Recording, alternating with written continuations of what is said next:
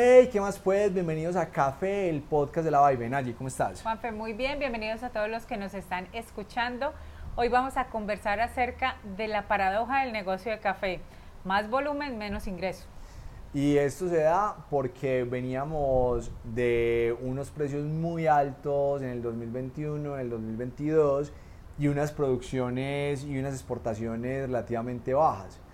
Y cuando se hace el balance, pues se recibían unas, unos valores bastante altos en dólares, a pesar de que bajaba la producción. Pero ahora en el 2023 se está dando lo contrario, se está dando un aumento en esa producción, en esas exportaciones, pero cuando se hace el balance, en la cuenta vemos menos dólares. Entonces es una paradoja bastante interesante de analizar, que es lo que vamos a conversar hoy.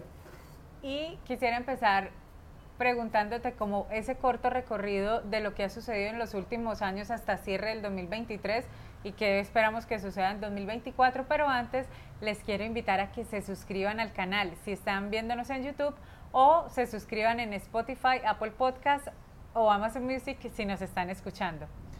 ¿Cómo se da esta paradoja que pasa cíclicamente?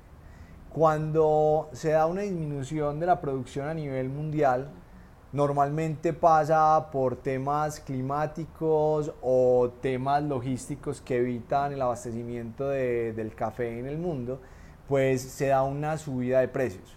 Cuando esos precios están muy altos, los empresarios del agro hacen cuentas y dicen, el negocio del café puede ser muy rentable a estos precios. Y en ese momento empiezan aumentar las áreas sembradas en café, aumentan el número de árboles en sus fincas y hasta ahí muy bien. Pero esos árboles no van a producir inmediatamente, sino que se van a demorar dos años, dos años y medio, tres años en empezar a producir. Entonces, las cuentas que se hicieron con unos valores de 2.6 dólares por libra o 3 dólares por libra, pues no se van a tener en el momento que todo ese café salga al mercado. Que cuando salga al mercado todo ese café y se empiecen a hacer los anuncios de la producción de los diferentes países productores o los anuncios de las exportaciones de los países, pues esa expectativa que tiene el mercado de una alta cantidad de, de café, pues va a hacer que los precios bajen. Entonces ahí se va dando esa paradoja y es lo que ha pasado en los últimos tres años. Y es que el timing de los caficultores resulta que está desfasado con lo que sucede en el mercado. Y como ustedes saben, siempre nos gusta traer el tema, pero también cuál es la solución posible a esta paradoja que se presenta en el mercado del café. Y sabemos que existen tres soluciones. Juanfe, ¿qué cuáles son? Efectivamente, vamos a dar unas soluciones que tienen que ver con esos movimientos del mercado que son cíclicos, porque siempre que vemos que la demanda va a ser menor, pues el precio va a bajar o cuando la expectativa de la producción va a ser muy alta, pues el precio también va a bajar y al contrario, cuando vemos que la producción va a ser muy bajita, el precio sube y cuando vemos que la demanda también se va a disparar, pues el precio también va a subir. Pero ¿cómo alineamos y cómo coordinamos esos sentimientos del mercado nosotros como empresarios del café, pues hay tres soluciones para eso.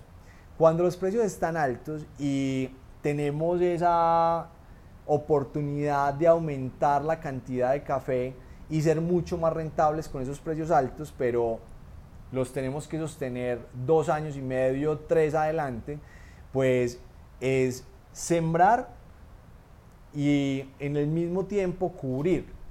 Cubrir ya sea con contratos forward o con opciones o con futuros. Y así asegurar ese precio con el que estamos haciendo las cuentas. Y ahí ya quedamos tranquilos, que muchos productores en Brasil hacen eso.